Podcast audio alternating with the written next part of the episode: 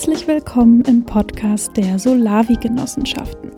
Ich bin Clarissa Juse vom Kartoffelkombinatverein und in diesem Podcast stellen wir alle zehn Genossenschaften vor, die es zurzeit Anfang 2020 in Deutschland gibt. Worum es hier in diesem Podcast und auf unserer Website solavi-genossenschaften.net eigentlich geht, haben wir in der allerersten Episode auch nochmal genauer erklärt. In dieser Folge geht es jetzt um die Multiplikatoren unter den Solavi-Genossenschaften, der Lüneburger Wirgarten. Der Organisationsberater Matti Pannenbecker hat ihn 2017 gegründet und die Solavi in Lüneburg ist für ihn erst der Anfang. Der Prototyp sozusagen für ein zukünftiges Netzwerk aus vielen Wirgarten-Gemüsegenossenschaften. Alle Erfahrungen aus Lüneburg landen nämlich im umfangreichen Online-Handbuch. Sogar die Anbau- und Finanzplanung kann man sich im Internet anschauen.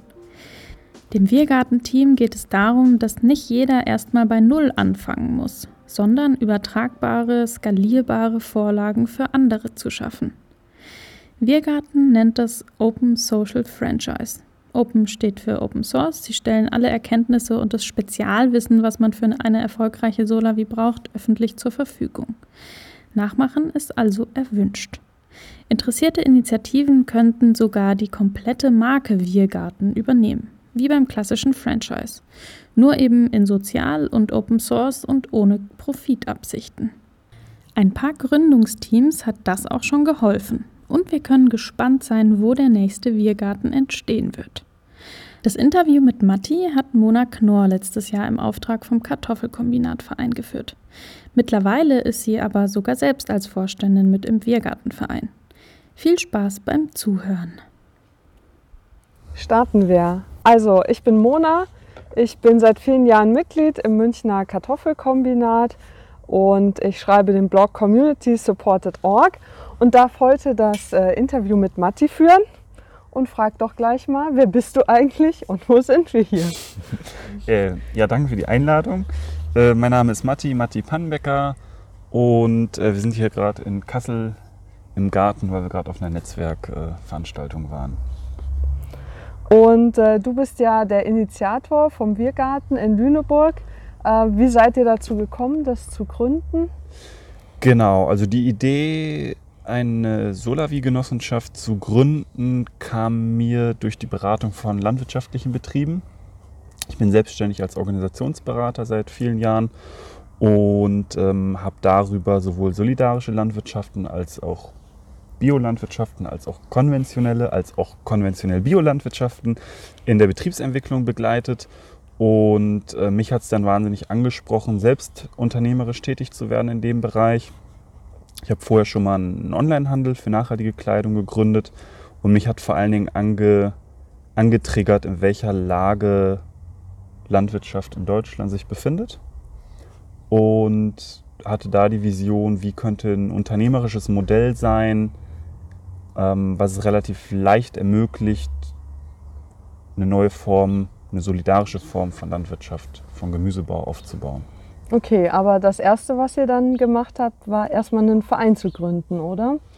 Also das ganz Erste war tatsächlich, ähm, dass ich dann viel Zeit äh, verwendet habe, einfach andere solidarische Landwirtschaftsbetriebe anzuschauen, ähm, zum Teil auch mitzuarbeiten, wie beim Kartoffelkombinat mal für eine Woche, um einfach mehr zu verstehen, was eigentlich alles dazugehört, von Kommunikation, Logistik ähm, etc. Und ähm, dann war ziemlich schnell klar, dass es im Gemüsebau ähm, ein, seine Ausrichtung finden soll, aus, äh, vor Dingen aus Ressourcengründen. Ich bin selbst vegetarisch ernährend unterwegs. Ähm, und dann war ich auf der Suche nach einem Gärtner, äh, mit dem ich das quasi äh, gemeinsam voranbringen kann, denn ich habe keinen landwirtschaftlichen Hintergrund. Mhm. Und äh, der Verein, den ihr dann gegründet habt, der hatte welchen Zweck? Ähm, wir haben den Verein dann 2015 gegründet, ähm, nach gewissen Vorüberlegungen. Ähm, und der Zweck war oder ist weiterhin die Entwicklung von gemeinwohlorientierten Geschäftsmodellen ähm, für die Landwirtschaft. Okay, und äh, die Genossenschaft kam dann ja zwei Jahre später, glaube ich. Ne? Genau. Ähm, kannst du ein bisschen erzählen, warum Genossenschaft und wie ihr auch sozusagen die ersten Mitglieder für diese Genossenschaft gefunden habt? Mhm. Ähm, genau, wir haben dann 2017 die Wirgarten Lüneburg Genossenschaft gegründet, quasi für uns der Pilot von dem Modell. Ähm, und bis dahin auch alles ehrenamtlich gemacht, äh, deswegen auch diese zwei Jahre Unterschied. Ähm, und warum haben wir eine Genossenschaft gegründet als Rechtsform?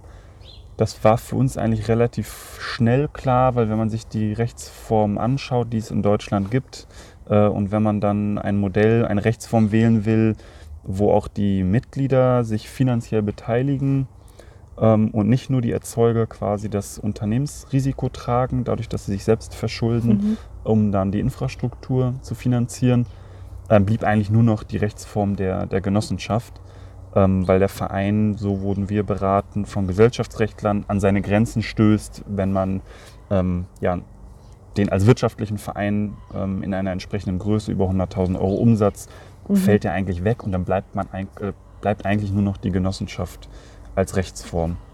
Okay, und ihr habt dann eine kleine Kampagne gemacht, um die ersten Mitglieder zu finden, so mit Infoveranstaltungen, wie man das kennt, oder? Genau, also wir haben, uns war wichtig, dass wir die Gründung nicht quasi im Hinterzimmer machen mit sieben Menschen nur, wie es vorgeschrieben ist vom Genossenschaftsgesetz, sondern dass wir daraus halt ähm, ein Event machen. Mhm. Das heißt, wir haben im Vorfeld, ähm, ich glaube so circa drei Monate im Vorfeld, haben wir halt Infoveranstaltungen gemacht und das halt viel mit ähm, ja, lokaler, regionaler Medienarbeit begleitet. Also Interviews ähm, beim NDR oder äh, in lokalen ähm, kostenlosen Zeitungen, ich weiß nicht, wie man mhm. das Zeitung nennt, diese, die man halt mhm. halt immer bekommt, ja. äh, kostenlos im Briefkasten, so Anzeigen finanziert, aber dann auch in, in, der, in der lokalen Zeitung und haben dort immer hingewiesen auf die Infoveranstaltung. Und die haben, sind ziemlich eingeschlagen. Mhm. Die waren alle drei sehr, sehr stark besucht. Ähm, und wir haben dann immer den Hinweis, also bevor wir diese Kampagne quasi gestartet haben, diese ähm, Öffentlichkeitskampagne, ähm, hatten wir immer schon den Gründungstermin. Also wir haben jedes Mal darauf hingewiesen, egal ob im, im, im Radiointerview oder mhm. im, im, Zeitungsbeitrag, das sind die Infoveranstaltungen und dann ist die Gründung. Und mhm. wir haben auch gesagt, vor, also unmittelbar vor der Gründung war auch nochmal eine Infoveranstaltung. Mhm. Also man konnte okay. selbst daran teilnehmen an einer, einer, Infoveranstaltung und dann nicht mitgründen.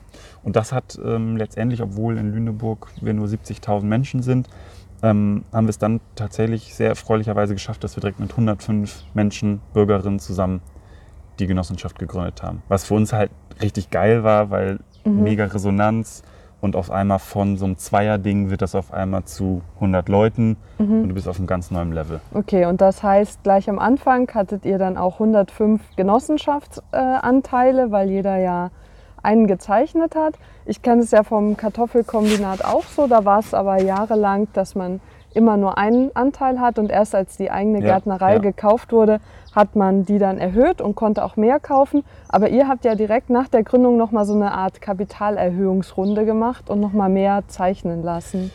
Genau, also bei uns war die Ausgangslage so, ähm, dass wir die Genossen, also den Gründungstermin haben wir quasi auch, also wie soll ich sagen, wir haben uns erst für die Gründung der Genossenschaft entschieden, als wir einigermaßen zumindest mündlich abgesichert hatten, dass wir tatsächlich auch einen konkreten Ort, also Fläche haben, die mhm. wir dann pachten können, sobald die Genossenschaft eingetragen mhm. ist, also um dann auch den Pachtvertrag ähm, zu unterschreiben. Das heißt, wir haben, wir haben Pacht, also Pachtfläche ähm, und das war auch wichtig, dass wir dann das mündlich sozusagen schon in etwa in Aussicht hatten um einfach eine entsprechende Dynamik reinzubringen, das mhm. Ganze. Mhm. Und wir haben halt bei der Gründung schon direkt gesagt, das ist jetzt nur ein Meilenstein, äh, 105, super.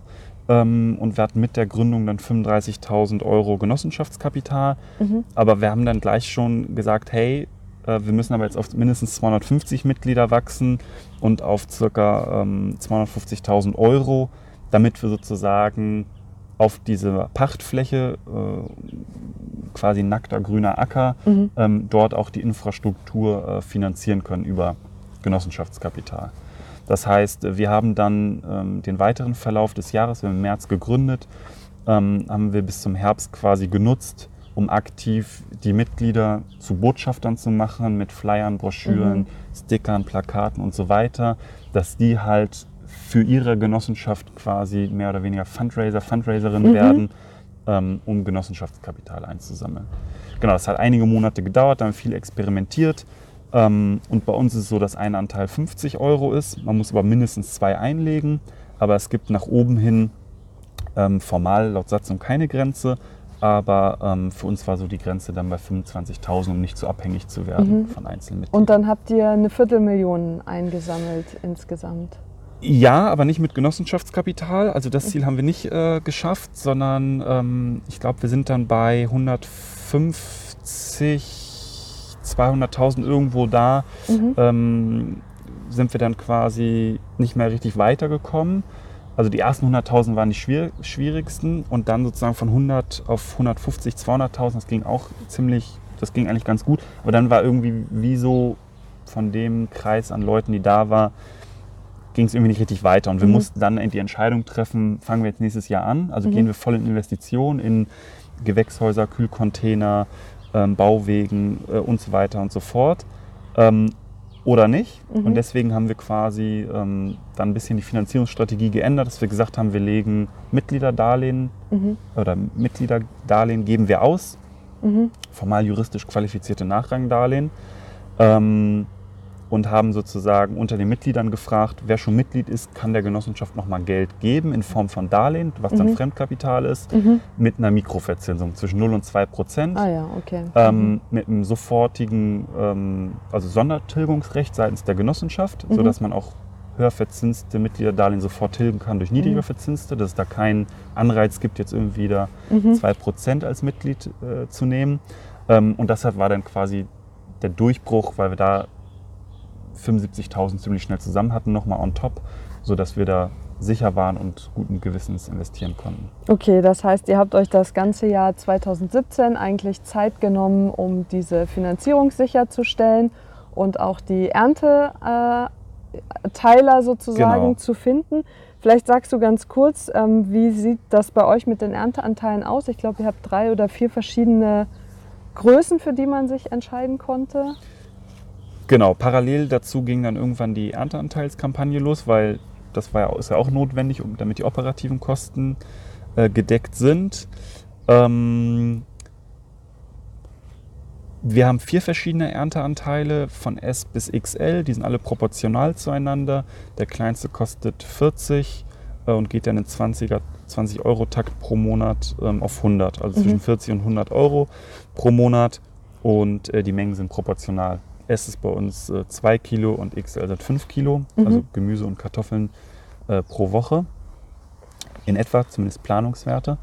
Ähm, genau, wir haben das gemacht, weil wir im Vorfeld ähm, viel Befragungen bei Testhaushalten gemacht haben und festgestellt haben, dass der Bedarf sehr, sehr unterschiedlich ist. Mhm. Ursprünglich war sogar, hatten wir das so angedacht, dass die Ernteanteile pro Person sind, Mhm. weil unsere Hoffnung war, dass quasi ähm, nicht der Hau die Haushaltslogik greift, sondern die Logik des individuellen Konsums pro Mhm. Person. Das hat sich aber im ersten Jahr als ähm, falsch, als Fehleinschätzung einge, Mhm. ähm, als Fehlschätzung herausgestellt, ähm, das, weshalb wir die Menge und Preis sozusagen auch angepasst haben. Ah ja, okay. Genau. Und äh, als ihr dann 2018 gestartet äh, habt, wie viele Haushalte wart ihr da, also die auch Ernteanteile ähm, beziehen? Wo seid ihr jetzt im Moment und was ist sozusagen das Ziel für eure Genossenschaft? Wie viele Leute könnt ihr mit eurer Fläche versorgen? Ähm, als wir gestartet sind, das war dann ähm, 2018 im Mai, also wir haben bewusst äh, die ersten Monate dann ja nicht ge gemacht, damit wir eine vernünftige Versorgung einigermaßen hinkriegen, haben die ersten Wochen aber auch über den Großhandel noch ähm, uns unterstützen lassen, Mhm. weil einfach Fruchtgemüse Ja. nicht, nicht, so länger dauert, schnell, ja. äh, nicht so schnell wächst. Ähm, und man im ersten Jahr eher schon früher einsetzende Personalkosten hat, bevor man dann den ersten Umsatz hat. Genau, das dazu. Ähm, wir sind gestartet, glaube ich, mit 200, irgendwie so, 200 Anteilen, mussten aber in diesem Jahr auf 250 dann kommen. Mhm. Das haben wir auch geschafft. Ähm, sind weiterhin bei 250 Ernteanteilen. Ähm, die sind aber inzwischen größer, was ich vorhin meinte, mit Mhm. dieser Neugestaltung der, der Mengen und Preise. Ähm, und bisher sind wir auch äh, fein mit den 250 äh, Ernteanteilen. Ähm, nächstes Jahr werden wir aller Voraussicht nicht vergrößern wollen. Mhm. Ähm, die Fläche, wir haben 8,23 Hektar gepachtet. theoretisch ließe sich, hängt ein bisschen vom Anbaumethodik ab, aber es ließen sich äh, locker da über 1000 Leute mit Gemüse versorgen. Theoretisch. Mhm. Okay. Es gibt dann Mhm. Grenzen, was Infrastruktur anbelangt. Mhm. Dann müsste man wieder mit Baugenehmigung. Da hängt ja ein riesen Rattenschwanz Mhm, dran. Und die Frage ist auch, ob wir das überhaupt wollen, so groß zu werden und so weiter und so fort. Okay. Ja, wir kommen ja gleich noch ein bisschen auf das Anbaukonzept, aber wenn du jetzt äh, rückblickend auf diese Jahre seit 2017, seit Gründung der Genossenschaft schaust, was würdest du sagen, waren so die größten Hürden oder vielleicht auch Rückschläge, die ihr so zu verkraften habt oder vielleicht auch Dinge, die richtig cool gelaufen sind? Mhm. Ähm, also Hürden, Rückschläge und? Dinge, die richtig cool gelaufen Richtig, sind. richtig cool, das stimmt, gibt es ja auch. ähm, also vielleicht Hürde, die kam mir als, also woran wir fast gescheitert wären, ist tatsächlich die Fläche gewesen, also einen geeigneten Standort zu finden. Wir waren echt anderthalb äh, Jahre auf Flächensuche, haben ü- über 500 Hektar um Lüneburg äh, quasi bewertet und uns angeschaut. Und es war verdammt schwer, ähm, Landeigentümer ähm, zu gewinnen, dass, dass sie bereit sind, quasi an etwas zu glauben, woran sie eigentlich nicht glauben. Mhm. Ähm, genau, das war ein- eine Riesenhürde. Ähm, die andere Riesenhürde war ähm, die ganzen Jahre der Vorarbeit und dann auch ähm, weiterhin noch, ähm, auch wenn es seit, seit dem Start des Gemüsebaus gibt, zahlen wir auch Gehälter. Mhm.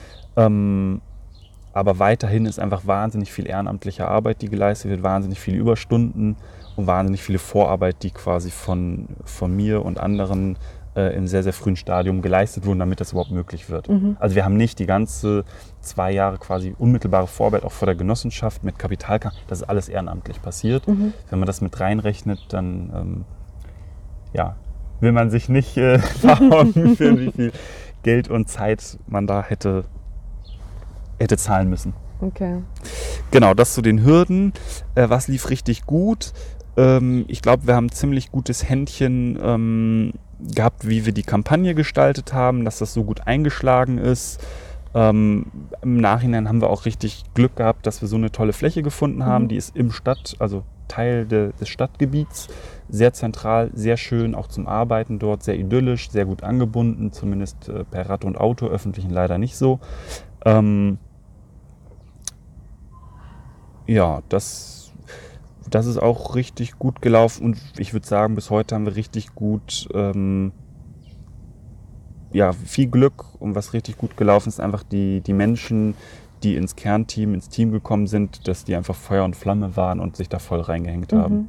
Also ohne die Menschen ist es undenkbar. Ja, also die haben Team das ermöglicht wichtig, und ja. ähm, das ist einfach Wahnsinn. Mhm.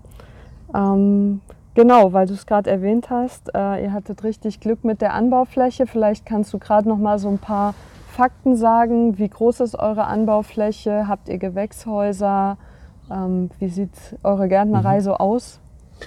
Ähm, die ist, also genau, wir haben eine Pachtfläche, die ist 8,23 Hektar groß. Die haben wir für zehn Jahre gepachtet.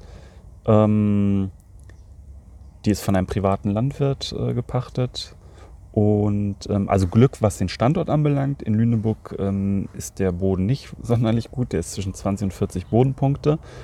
Und ähm, Gewächshäuser ähm, gab es nicht. Also es gab gar keine Infrastruktur Mhm. äh, sondern das war einfach ähm, von einem Ackerbauer ähm, bewirtschaftete Fläche. Und das heißt, wir haben die gesamte Infrastruktur von Wildschutzzaun, Gewächshäuser, Materialbauwagen, Maschinenunterstand, Maschinen, äh, Kühlcontainer, ähm, Bürobauwagen, äh, einen Kommissionierplatz, der dann überdacht und gepflastert ist. Das haben wir alles quasi selbst äh, aufgebaut. Deswegen waren halt auch diese diese ähm, Viertelmillion Genossenschaftskapital notwendig, um das zu finanzieren, weil wir halt keine bestehende Infrastruktur hatten. Und das Besondere an eurer Infrastruktur ist ja, dass ihr die sehr mobil geplant habt. Also weil es ja auch eine Pachtfläche Ja. ist und ihr nicht wisst, ob ihr vielleicht in zehn Ja. Jahren auch nochmal den Standort wechseln müsst. Könnt ihr, kannst du da ein bisschen zu erzählen, wie ihr das so angegangen seid? Genau, also das war auch an sich, das hatte ich jetzt vorhin nicht erwähnt, eine Riesenhürde, weil es war ziemlich ernüchternd, als wir uns mit dem deutschen Baurecht auseinandergesetzt haben und eigentlich festgestellt haben, oh Mann, das, eigentlich kriegt man gar keine Baugenehmigung im Außenbereich, wenn man nicht x Jahresabschlüsse nachweist. was natürlich als Neugründung Witz ist, mhm. ähm, weshalb wir da quasi ein bisschen kreativer werden mussten. Und ähm, deswegen sind wir auf die Idee quasi mit Containern zu arbeiten. Ähm, zumindest in der Kühlung. Heute würden wir es noch, noch mehr mit Containern arbeiten, weil es einfach sehr, sehr einfach ist mhm. ähm, und sehr, sehr schnell und relativ günstig. Ähm, genau, das heißt auch bei den Gewächshäusern und der Wildschutzzaun äh, sind die, sind die äh, Bauten ähm, ja halt reingesch... Also es sind Erdanker, mhm. wir haben keine Punkt- oder Streifenfundamente äh, bei den Gewächshäusern, auch bei den, beim Wildschutzzaun nicht ähm, und haben deswegen auch einen Bauwagen, also, also Materialbauwagen, was man auch von der Baustelle kennt und halt mhm. einen ausgebauten ähm, Bauwagen, wie man von Wohnwagenplätzen kennt, ähm, als Büro, mhm. weil sie abgestellt sind und halt Kühlcontainer, ausrangierte 40 Fuß High Cube äh, Kühlcontainer aus der mhm. Globalen Schifffahrt als äh, Kühlung. Vier verschiedene, ähm, drei sind quasi kältetechnisch auch erschlossen mit drei verschiedenen ähm, Kälteführungsmöglichkeiten für Kartoffelkühlung und äh, Wurzellager, Gemüse, theoretisch auch für Kürbisse. Genau. Und ähm, heute würden wir sogar noch viel mobiler bauen. Also wir sind mhm. ja auch dabei, kommen wir vielleicht da gleich noch zu, zum, für das Franchise ein Handbuch zu entwickeln. Heute würden wir noch mehr mit Containern arbeiten. Mhm. Also weil das ist Wahnsinn, welche Möglichkeiten es gibt von sanitären Kon Containern, Bürocontainern. Mhm. Ähm, auch kein statisches Dach, wie wir sie auf den Containern haben, sondern mit mobilen Zeltdachaufbauten. Äh, ähm, da ist viel, viel möglich und das ermöglicht dann auch ja, mit, mit Pachtflächen zu arbeiten. Okay, aber Wasser und Strom lag quasi dort oder musstet ihr auch noch Brunnen bohren? Oder? Also tatsächlich äh, auch noch so ein Punkt, ähm, es, gab, also es gibt einen Brunnen, ähm, den mussten wir aber ausbauen. Mhm. Ähm, also sprich elektrifizieren und es gab tatsächlich keinen Stromanschluss, den mussten wir über den ähm, Netzbetreiber halt installieren okay, lassen. Installieren, okay. Genau, und haben auch nur einen Haushaltsanschluss, keinen Gewerbeanschluss. Mhm. Also ist relevant, was so die Nutzungslasten, auch was Kältetechnik anbelangt. Ah ja. Genau. Okay. Und äh, was baut ihr an? Also wie groß ist die Gemüsevielfalt? Was habt ihr so für Kulturen und zieht ihr eure Jungpflanzen selber oder kauft ihr zu? Ja. Ähm, also im ersten Jahr hatten wir so, ich glaube, circa 40 verschiedene Kulturen. Also wollten uns da nicht überfordern ähm, sondern vor allen Dingen einfach gute, relativ einfache Kulturen erstmal machen und nicht die eher spezielleren und aufwendigeren Kulturen. Ähm, inzwischen jetzt im zweiten Jahr sind wir bei 45 bis 50 Kulturen und haben mhm. an sich von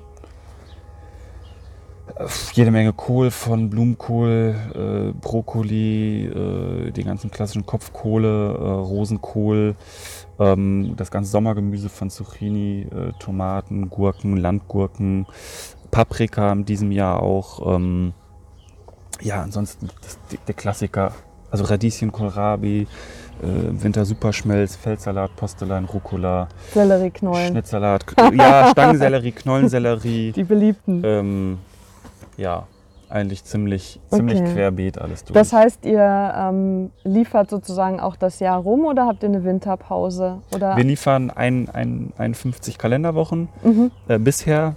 Ähm, das heißt, wir machen eine Woche Pause und zwar die quasi über Weihnachten und Silvester. Mhm. Aber ansonsten 51 äh, Wochen im Jahr, jeden Donnerstag liefern wir aus. Wir machen keine eigene Jungpflanzenanzucht. Ähm, einfach weil uns das überfordern würde tatsächlich. Mhm. Prinzipiell sind wir aufgeschlossen, wenn wir das vom Know-how, vom Personal und auch wirtschaftlich hinkriegen. Ähm, würden wir sogar sehr, sehr gerne machen, einfach um mehr samenfeste Sorten anzubauen, weil aktuell beziehen wir ähm, fast alle, also beziehen alle Jungpflanzen von einem Lieferant, äh, mhm. von Hohmann aus Norddeutschland. Und dort wählen wir natürlich da, wo wir Jungpflanzen in Samenfest bekommen können, diese auch aus, aber ähm, in, ja. in, vielen äh, Bereichen ist es auch nicht möglich. Okay, und ähm, erzeugt ihr alles selber oder kauft ihr einzelne Kulturen auch äh, zu von Landwirten aus der Region? Also eigentlich ist angedacht, dass wir alles selber erzeugen. Wir haben im, im, ersten Anbaujahr haben wir die Mitglieder befragt, ob es auch für die in Ordnung ist, wenn wir im ersten Jahr Lagerkartoffeln dazu kaufen, mhm. Frühkartoffeln selber, aber zukaufen. Ähm, einfach deswegen, weil das Gärtnerin-Team ähm, da wenig Erfahrung hatte und eh schon die Herausforderung so groß sah, überhaupt einen neuen Betrieb zu starten, den Boden kennenzulernen, um da einfach ein bisschen, bisschen Luft raus, ein bisschen Druck rauszunehmen. Ähm, da haben die Mitglieder zugestimmt, dann haben wir das auch so gemacht. Äh, in diesem Jahr machen wir auch Lagerkartoffeln selber. Also in diesem Jahr machen wir alles selber. Im letzten Jahr war noch der Fall, dass ich, was ich vorhin angesprochen hatte, dass wir ähm, unsere Ernteanteile anders kalkuliert hatten. Äh, die Mitglieder dann doch mehr wollten, weil sie nach einer Haushaltslogik ähm, die Ernteanteil verstanden hatten haben wir die Ernteanteile erhöht und hatten dann im Winter zu wenig Gemüse. Mhm. Das heißt, ähm, im ersten Winter haben wir Lagergemüse dazu gekauft von mhm. einer ähm, befreundeten Solavi, Solavi Tangseel in der Görde. Mhm. Ähm, genau. Okay. Und äh, ihr habt ja nach dem ersten Anbaujahr eure Anbaumethode nochmal geändert, wenn ich es richtig ja. verstanden habe, zu biointensiv. Was waren da die Beweggründe und wo ist der, liegt der große Unterschied? Genau, also ähm, ob das so gut war, das so schnell und früh zu machen, äh, ist auch nochmal eine Frage. Ähm, ursprünglich waren wir schon von Beginn an davon sehr, sehr begeistert. Ähm, aber das Gärtner, Gärtnerin-Team zu Beginn hatte sich das nicht zugetraut, verständlicherweise, weil es so ausgebildet war und auch ähm, in der gesamten äh, Biografie bisher auch einfach im klassisch biomechanischen System mit 1,50er Beeten quasi gearbeitet hat ähm, weshalb wir das nicht zu Beginn gemacht haben. Aber wir haben dann am Anfang, noch vor dieser zweiten Saison, haben wir eine Weiterbildung gemacht auf dem Schloss Tempelhof bei Maya und Sebastian Heilmann und ähm, Urs Mauk ähm, zum Thema ähm, Bodenökologie und Fruchtbarkeit und ähm, ja, Market Gardening, äh, biointensiven Anbau, Gemüseanbau. Und äh, waren davon ziemlich geflasht und auch ähm, unser Gärtner ähm, weshalb ähm, wir gesagt haben, wir wollen in diesem Jahr versuchen, in diese Richtung uns dahin zu transformieren. Und die Grundidee ist letztendlich ähm, ein sehr, sehr kompakter äh, manueller Gemüseanbau äh, mit dem Ziel letztendlich ähm, die Bodenfruchtbarkeit mindestens zu erhalten, wenn nicht zu steigern. Ähm, Genau, also sprich, wir reden mhm. von Dauerbeeten, Dauerwegen, die alle händisch bearbeitet werden, möglichst minimal Boden bearbeitet werden ähm, und äh, mit einer möglichst hohen Vielfalt, mit möglichst viel äh, Zwischenfrüchten ähm, ja, und allen bodenschonenden und äh, bodenfütternden Maßnahmen quasi zu arbeiten. Das finden wir einfach super spannend, weil es dadurch viel kompakter wird. Die mhm. Flächen sind nicht so, die, also die, die einzelnen Beete nicht so mega lang und so groß. Das Handling wird leichter. Ähm, gleichzeitig ist natürlich auch weniger maschineller Einsatz. Ähm, aber interessanterweise, umso dichter auch die Kulturen gesät oder gepflanzt werden, umso weniger Fläche muss äh, bewässert, mit Netzen und Fliesen abgedeckt werden, äh, weniger gehackt werden. Äh, und auch die Arbeitswege sind natürlich dadurch kürzer. Mhm. Und ähm, davon waren wir sehr inspiriert. Ähm, erst von dem Jean-Martin Fortier aus Kanada und dann vor allen Dingen durch die mhm. Praktika ähm, vom Schloss Tempelhof, wo wir einfach gesehen haben, hey, das funktioniert. Und das ist echt Wahnsinn, welche Erfolge die, was Bodenfruchtbarkeit anbelangt, dort in innerhalb weniger Jahren äh, erzielt haben. Und wir haben halt eine Sandkiste da in, in Lüneburg. Mhm. Deswegen müssen wir uns da echt Gedanken machen, wie wir vernünftig Boden aufbauen. Ähm, und haben uns dann nach dem Seminar relativ kurz entschlossen entschieden, zumindest in diese Richtung zu gehen. Im nächsten ja. Jahr wird das äh, deutlich ähm, solider als in diesem Jahr. Okay, genau. das heißt aber eigentlich, wenn ihr jetzt äh, komplett umstellt, bräuchtet ihr gar nicht mehr 8,5 Hektar, sondern man käme auch mit einer kleineren Fläche ja, aus. Und ja. das finde ich so spannend an diesem Biointensiv, dass es eigentlich ermöglicht, auch Solavis aufzubauen auf relativ kleinem Raum, äh, vielleicht auch wirklich auf innenstadtnahen ja, Flächen äh, aber auch auf Dörfern. Voll, voll. Also die acht Hektar hätten wir eh nicht gebraucht, also wir waren auf der Suche nach fünf Hektar, mhm. so also von unserem Betriebskonzept mit quasi klassischem biomechanischem Anbau. Ähm, wir hatten halt nur die acht Hektar dann zur Auswahl, deswegen mhm. haben wir acht Hektar genommen. Ähm, genau, und mit Bio-Intensiv- bzw. Market Garden äh, Anbau, Methodik bräuchte man tatsächlich deutlich weniger Fläche. Und das wird eine super spannende Frage, an der wir auch dran sind, was sozusagen eigentlich die kleinste Größe, die geht. Mhm. Ähm, weil das ja doch deutlich leichter wird, eine kleinere Fläche zu finden und auch leichter ist, diese zu kaufen direkt, ähm, als halt eine große Fläche. Okay. Und da ist aber, glaube ich, auch eine spannende Frage. Es gibt, es gibt Betriebe, die sind dann ein- oder zwei Personenbetriebe, die das wirklich auf wenigen tausend Quadratmetern, teilweise unter einen Hektar sogar schaffen. Ähm, aber da ist halt auch die Frage, wie stabil sind so, so Mikrobetriebe, wo es mhm. schon echt schwierig wird, wenn eine Person mal krank, krank wird, wird, schwanger ja. wird oder ja. welche Lebensumstände da auch noch Veränderung reinbringen, genau. Okay, wir kommen ja gleich äh, nochmal auf das Thema zurück, wenn wir am Ende über das Social Franchise sprechen, mhm. was ihr vorhabt. Ähm, jetzt natürlich nochmal ein Blick äh, auf das Thema Community. Das ist ja bei einer Solavi äh, besonders wichtig. Vielleicht sagst du einfach erstmal auch, welche Parteien es sozusagen in eurer Solavi gibt. Also gerade bei einer Genossenschaft mhm. hat man ja auch bestimmte Gremien, die man mhm. einfach haben mhm. muss. Also ähm, angefangen mit den formalen Gremien. Es gibt den, den Aufsichtsrat, der ja vorgeschrieben ist durchs Genossenschaftsgesetz, genauso wie der Vorstand. Ähm, und dann gibt es halt die Generalversammlung als drittes formales Organ. Vielleicht einmal kurz zu denen, bevor wir zu den informalen äh, Organen oder Strukturen kommen. Bei uns ist es so, dass, der, ähm, dass die Generalversammlung, also die, der Zusammenschluss aller Mitglieder, äh, die mindest ein, mindestens einmal jährlich zusammenkommen müssen laut Genossenschaftsgesetz, dass die sowohl Vorstand als auch Aufsichtsrat wählen. Direkt. Direkt, mhm. genau. Weil wir halt wollen, dass ähm, der Vorstand auch, also häufig ist es so, dass der Aufsichtsrat den Vorstand ernennt, wie mhm. zum Beispiel beim Kartoffelkombinat ähm, in München. Und wir, uns war es aber wichtig, dass ähm, wir eine, ja, eine breitere und auch eine demokratischere Legitimation vom Vorstand haben, aus der Mitte quasi der Mitglieder, sprich durch die Generalversammlung. Und ähm, was auch nicht zu, also was auch wichtig, glaube ich, ist zu berücksichtigen, ist, dass in der Größenordnung, wir reden ja von Kleinstbetrieben, ähm, der Aufsichtsrat ehrenamtlich tätig ist mhm. ähm, und auch erstmal ein entsprechendes Know-how hat und entsprechend nah am Betrieb sein muss, dass der wirklich gut versteht, was da eigentlich Sache mhm. ist, wie die Abläufe sind, wie die Strukturen sind in dem Betrieb. Ähm, und da sahen wir halt im Vorfeld auch schon eine Gefahr, dass da womöglich eine zu große Distanz ist, mhm. ähm, weshalb wir dann mehr Macht oder ja mehr, ja, es letztendlich ist äh, mehr Befugnis ähm, der Generalversammlung geben mhm. wollten. Okay. Genau.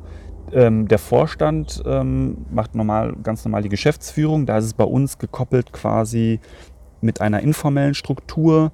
Ähm, also bei uns ist es so, es gibt den Vorstand auf dem Papier, aber letztendlich ist der, das Entscheidungsgremium informell bei uns das Kernteam. Mhm. Das sind alle äh, Menschen, die angestellt sind, äh, dauerhaft angestellt sind äh, in der Genossenschaft.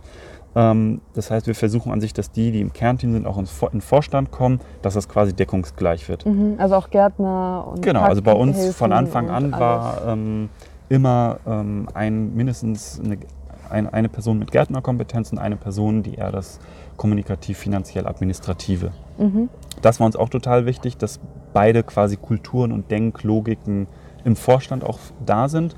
Und äh, jetzt sind wir nach dem, wir sind jetzt im dritten Wirtschaftsjahr, ähm, sind wir zu viert im Vorstand, ähm, zwei Gärtner, Gärtnerinnen und äh, zwei quasi Nicht-Gärtner, Gärtnerinnen, äh, die alle sozusagen in der Genossenschaft angestellt sind.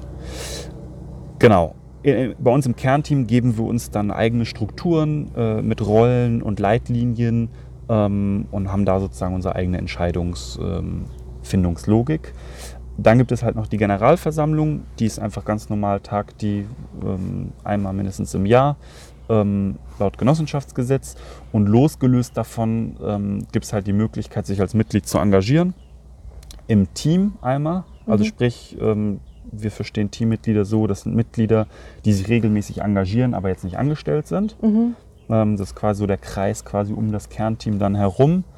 Ähm, dann gibt es äh, Mitglieder, die Paten von Abholorten sind. Also wir mhm. kooperieren ja bei den, also unsere Verteilung des Gemüses funktioniert ja so, dass wir Abholkooperationen haben mit Supermärkten wie Edeka oder einem Drogeriemarkt wie einem Butni oder einer Kirchengemeinde oder einem Kulturzentrum. Mhm. Und dort vor Ort äh, holen sich die Mitglieder ähm, ihr Gemüse ab, ihren mhm. Ernteanteil, zählen und wiegen das aus. Es gibt aber einen Puffer und dann gibt es quasi am Abend Mitglieder, die Paten sind für diesen Abholort und den dann pflegen im Sinne von dort aufräumen, das übrig gebliebene Gemüse mitnehmen, auswiegen äh, und den Abholort quasi ein bisschen als Paten mhm. betreuen. Ähm, dann gibt es Möglichkeiten, sich natürlich einfach zu engagieren in der Genossenschaft. Also es gibt ähm, aus den Mitgliedern heraus eine Mitgliederimkerei, wo einige Mitglieder gesagt haben, wir würden gerne mit, mit einer Imkerei starten. Mhm. Und da ist grundsätzlich unsere Haltung so, ähm, dass wir halt die Mitglieder unterstützen, Verantwortung zu übernehmen, aber wir verstehen das nicht so, dass wir adressiert werden mit Ideen, die wir quasi einfach umsetzen sollen, Mhm. sondern eher im Sinne von, super, wir unterstützen dich, wenn du eine Imkerei aufbauen willst. Wenn es natürlich Kritik gibt, was jetzt Gemüsequalität, Menge oder Kommunikation anbelangt, dann und das unsere Mhm. Rolle betrifft, äh, ist das natürlich ähm, sehr, sehr erwünscht, auch von den Mitgliedern. Aber wenn jetzt Mitglieder kommen, ja, wir hätten jetzt gern noch ähm, eine Auslieferung per Lastenrad zum Beispiel war das Thema bei uns, äh, wo wir gesagt haben, hm, haben wir nicht die Kompetenz, sehen wir jetzt auch gar nicht die Notwendigkeit von der Priorität her, äh, weil wir sind im Betriebsaufbau und da gab es halt Mitglieder, die sich zusammengeschlossen haben, daran äh, gearbeitet haben ähm, und dann quasi selbst eine Lastenradfirma gegründet haben. Mhm. Also so versuchen wir auch dieses unternehmerische Verhältnis mit unseren Mitgliedern äh, zu leben und schaffen natürlich auch Angebote wie offenes Mitgärtnern, äh, Mitgärtner Samstage, regelmäßige Gartenführung monatlich, ähm, zweimal machen wir ein Running Dinner im Jahr, zweimal eine lange Tafel im Ja, die Biergarten. Fotos sahen sehr schön aus von diesen langen Tafeln. Genau, also alles so Mhm. Angebote, die wir ähm, schaffen oder es gibt auch von Mitgliedern äh, Workshops, die angeboten werden. So vielleicht zum Thema Community. Die kriegen einmal in der Woche eine Erntepost, die Mitglieder, die einen Erntevertrag abgeschlossen haben. Da steht, steht drin, ähm, was in diesem Jahr, Wir, äh, in dieser Woche im, im Wirgarten passiert ist, was sie bekommen an Gemüse, ähm, Lager- und Rezepte-Tipps. Mhm. Und noch so FAQs, Abholorte, wie hole ich ab und bla. Okay, ja. Genau. Und sonst kriegen die Mitglieder alle vier bis sechs, eher wahrscheinlich sechs bis acht Wochen eine, eine, eine Wirgartenpost, Mhm. klassischer Newslet Newsletter.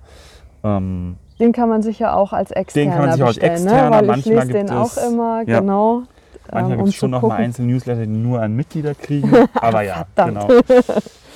Okay, das, so, heißt, Ist das ausreichend zum Thema Community? ja, ich meine, du hast ja auch ähm, schon erzählt, dass ihr so eine richtige Kampagne zum Start eurer Solavi Ja. gemacht habt und da ihr sicherlich auch schon viel auf Social Media unterwegs wart und äh, lokal unterwegs und dass ihr das jetzt einfach weiterführt. Ich finde, das sieht man auch, wenn man auf eure Website Ja, cool. geht, dass ihr da ähm, ja, viel macht äh, in dem Bereich. Ähm, genau, dann ähm, können wir eigentlich noch auf dieses spannende Thema Social Franchise Mhm. schwenken. Du hast ja erzählt, ihr habt eigentlich gleich am Anfang diesen Verein gegründet, der das Ziel hatte, quasi so community-basierte Wirtschaftsformen ja, zu vervielfältigen und habt ja auch den Biergarten als so eine Art Prototypen Mhm. gegründet in Lüneburg, um zu, also, um zu testen, wie das funktioniert und um möglichst vielen anderen zu helfen, auch sowas aufzubauen. Ja, ja. Vielleicht kannst du da was zu den Überlegungen sagen und wo so gerade der Stand ist Ja. von diesem. Ja, Projekt. voll. Ähm, also ich glaube, das rührt vor allen Dingen daher, weil ich mir viele Betriebe angeschaut habe und gesehen habe, dass doch viele am gleichen, ähm, also es ist doch immer wieder ähm, viele die gleichen Herausforderungen haben und ähm, die Überzeugung da war, dass man vielleicht einiges ähm, professionalisieren kann, indem man gewisse Standardisierung hinbekommt. Also will sagen, ähm, für uns wäre es total geil gewesen, hätten wir am Anfang jemand gehabt, der schon mal ähm, ein Flächendesign, eine Flächenbewertung und uns zum Thema äh, Baurecht und ähm, Kühlungstechnik und Bewässerungstechnik geholfen hätte, sowas aufzubauen. Oder wenn wir eine Marke hätten, die wir einfach nehmen können und die Website und nicht alles selbst halt machen müssen. Ähm, und weil es das halt nicht gab, ähm, haben wir uns überlegt, okay, äh, dann lass uns das selber machen als Open Social Franchise, sprich wir entwickeln jetzt nicht nur für Lüneburg einmal spezifische Lösungen, sondern versuchen das auch immer ein bisschen überregional zu denken, zu sagen, hey, lass uns die Marke auch so bauen, dass sie jemand anders nutzen kann. Nicht im Sinne von, wir wollen jetzt alle, dass alle Wirgarten heißt, sondern einfach, dass man nicht Zeit und Ressourcen in Anführungszeichen verschwenden muss, indem man jetzt einen Namen, ein Logo, eine Website, eine Domain und alles, was dazugehört, was ja, wenn man es professionell machen will, richtig viel Ressourcen braucht und eigentlich nicht über die Wirtschaftlichkeit vom Gemüsebau finanziert werden kann, dass man das quasi skalierbar macht. Und ähm, das, das war die Vision von Anfang an, deswegen auch der Verein 2015 direkt gemeinnützig äh, gegründet. Ähm, und wir hatten ähm, das Glück, ähm, dass wir eine, oder haben das Glück, dass wir eine EU-Finanzierung, eine ESF-Finanzierung haben ähm, für zwei Jahre, wo wir direkt den Piloten in Lüneburg nicht nur begleiten und prüfen dürfen, sondern Mhm. auch daraus quasi ein Handbuch entwickeln dürfen. Also einen ganz konkreten Leitfaden, ähm, wie, wie baue ich sowas auf, wie gründe ich sowas ähm, und wie betreibe ich sowas. Äh, von wie gehe ich systematisch an eine Flächensuche dran, systematisch an eine Mhm. Flächenbewertung, wie mache ich ein Flächendesign, also alle Punkte, die halt du eigentlich, also viele Aspekte, die du auch nur einmal machst, Mhm. wo du einmal eigentlich Spezial-Know-how brauchst, was normalerweise kein Betrieb, kein Team hat. Ähm, es sei denn, das sind jetzt Spezialisten, die irgendwie sich mit Baurecht im Außenbereich kennen, auskennen, ähm, dass man da gewisse Sachen quasi zusammenträgt an Know-how, wie eine Art Leitfaden im Handbuch. Wir durften oder dürfen auch im Rahmen dieser Förderung halt die, die Website quasi dahingehend ausbauen, die IT, dass sie skalierungsfähig wird, dass wir mit drei Klicks quasi das, was wir jetzt in Lüneburg haben, für den nächsten Standort machen können, also dass man nur den regionalen Content austauschen muss, aber die, die Logik ist quasi, die Struktur kann übernommen werden. Es Mhm. wird mobil schön angezeigt, es sind schöne, schöne Illustrationen, es ist ähm, einigermaßen professionell, man hat einen schönen Saisonkalender und so weiter und so fort. Mhm. Ähm, und haben wir aber auch festgestellt, äh, neben quasi Handbuch und Marke brauchst dann schon auch nochmal ähm, ja, eine Art ähm, Beratungsberater, Beraterin-Pool, wie so eine Art Taskforce. Wenn wir die gehabt hätten, das, was ich vorhin meinte, jemand, der vor Ort mit uns systematisch die, die Fläche beprobt und designt hätte, äh, dann hätten wir viele Fehler, die wir jetzt in Lüneburg gemacht haben, Mhm. nicht gemacht und wären vermutlich schneller wirtschaftlich, ähm, weniger überarbeitet und auch glücklicher einfach als Menschen. ähm, und da auch ein gewisses Know-how an Beratern aufzubauen, Beraterinnen im Verein, die dann helfen, äh, sich mit Baurecht, mit Bewässerungstechnik, mit Infrastrukturdesign und Aufbau von Aufsätzen auch von Prozessen oder auch Teamstrukturen da sozusagen initial zu unterstützen. Okay, das, Das ist heißt, quasi so ein bisschen die, die Logik dahinter, Mhm. wo wir stehen. Die Förderung läuft jetzt noch bis, an, bis Anfang nächsten Jahres. Ähm, wir haben überall gute Zwischenstände, ähm, aber letztendlich bräuchten wir jetzt eigentlich nochmal einen zweiten Piloten, wo wir quasi die ganzen Erkenntnisse, die wir haben, nochmal ein zweites Mal testen, bevor wir wirklich sagen können, hey, liebe Community, das ist ein System, wenn ihr das nutzen wollt, könnt ihr es gerne nutzen. Ähm, wenn, ihr, wenn nicht, dann ist auch fein. So. Mhm. Und das noch einmal ganz kurz, sorry. Mhm. Ähm, das gut. Handbuch ist offen. Ähm, da kann also sprich, jeder reingucken. deswegen auch open. Äh, da kann jeder reingucken. Ähm, Plantage in, in Berlin, äh, Frankfurt oder ähm, haben sich auch daran inspiriert, haben eine eigene Marke, eigene Website und Pipapo aufgebaut. Ähm, was wir geil finden. Äh, deswegen legen wir das auch einfach offen. Uns geht es nicht darum, irgendwas zu verheimlichen, Mhm. sondern nur ein Angebot zu schaffen, neben dem, was es eh schon gibt. Und wenn sich jemand davon angesprochen fühlt, freuen wir uns mega. Und äh, wenn es Ja. so Gründer gibt, die einfach loslegen, noch geiler. Ja, das ist ja auch relativ äh, umfangreich. Ich habe auch mal reingeschaut. Das heißt, auch wenn man sich nur für einen Teilbereich Ja. in, interessiert oder keine genossenschaftliche Solavi gründen will, kann man da äh, mal einen Blick reinwerfen. Ähm, ihr beschreibt aber da auch äh, nochmal euer Market Gardening System, diesen biointensiv Anbau, oder? In dem Handbuch? Ähm, bisher noch nicht. Ach so. ähm, aber ja, wollen wir machen. Bisher steht noch der alte Ansatz drin. Ähm, Mhm. Aber das ist das Ziel, klar. Also das Ziel, das ist auch als ähm, bewusst als ähm, G-Sheet äh, quasi ähm, geschrieben, dass man halt permanent die aktuelle Version hat. Und wir verstehen das auch als ein Entwicklungsdokument. Also es wird Mhm. nie ein statisches Buch sein, was fertig ist, sondern die Erkenntnisse, die wir aus der Praxis haben, die wir selbst machen oder die uns zugetragen werden oder im Austausch deutlich werden, Mhm. die wollen wir da immer quasi aktuell halten. Ähm, genau, deswegen ist es frei, kostenlos zugänglich. Okay, und das ganze Social Franchise, ähm, für wen eignet sich das? Also welche Initiativen können sich da bei euch melden zukünftig? Eher welche, die städtisch unterwegs sind oder auch auf dem Land oder große, kleine Flächen? Also wir sind da erstmal völlig offen ähm, für alle, die, die sich davon angesprochen fühlen. Ähm, in Lüneburg hatten wir jetzt halt den Fall, dass wir quasi auf dem grünen Acker starten mussten, weil wir keinen Betrieb mit bestehender Infrastruktur gefunden haben. Aber wir würden es geil finden, auch mal ähm, das Biergartenkonzept auf einem bestehenden Betrieb zu implementieren und auch ähm, das deutlich kleiner zu machen. Nicht mit acht Hektar, sondern vielleicht nur mit zwei Hektar. Okay, Also super also es ist gerne. relativ variabel, aber relativ, relativ variabel. und Das kann sowohl von äh, Gärtner, Gärtnerin-Seite äh, passieren, äh, quasi eine Anfrage, als auch von äh, quasi Konsumenten, Konsumentenseite. Ähm, wir hatten auch schon eine Anfrage, wir sind aber noch nicht so weit, von jemand, der ähm, ne, in, in, der eigenen Firma aufhören wollte und was Neues machen wollte, aber sich eher in der Initiatorenrolle, also mhm. zu Netzwerken, Leute zusammenbringen und dann muss ich halt ein Team finden vor Ort, was mhm. dann vielleicht für die Leute, die er zusammengebracht hat, startet. Also ich glaube, das lässt sich sehr vielfältig denken, wer da wie als erstes den Schritt macht. Okay, ja, spannend. Ähm, was würdest du allgemein Leuten raten, also egal ob Gärtnerinnen oder äh, Initiatoren oder Konsumenten, die gerne regionales Gemüse essen würden, die sich so auf den Weg machen und überlegen, eine Solavi zu gründen? Was wären so deine ultimativen Tipps? Ähm, meine ultimativen Tipps. Ähm also mir hat es sehr geholfen, das, äh, oder uns hat es auch sehr geholfen, das würde ich vielleicht auch als Tipp mitgeben. Ähm sich von anderen stark inspirieren zu lassen. Also wirklich ähm, hinzufahren, vor Ort mit den Menschen zu reden.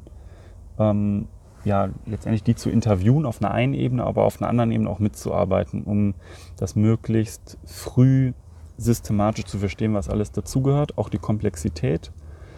Ähm, aber das hängt natürlich auch vom Typ ab. So, ne? Mhm. Also wenn man bereit ist, auch einfach drauf loszulegen und dann auch bereit ist, in womöglich Zwänge zu kommen von Arbeitsüberforderung, also sehr krasse Arbeitsbelastung, ähm, dann ist es natürlich auch cool, wenn man das so wegsteckt. Ähm, ich sehe halt immer die Gefahr, gerade im Gemüsebau, weil einfach die Wirtschaftlichkeit so anspruchsvoll ist, auch trotz solidarischer Landwirtschaft, ähm, sich eher systematisch Gedanken zu machen und ähm, mit einem guten Konzept, mit einem guten Team zu starten, bevor man einfach drauf mhm. legt. Aber das ist total typ, typabhängig und was man wirklich äh, erreichen will.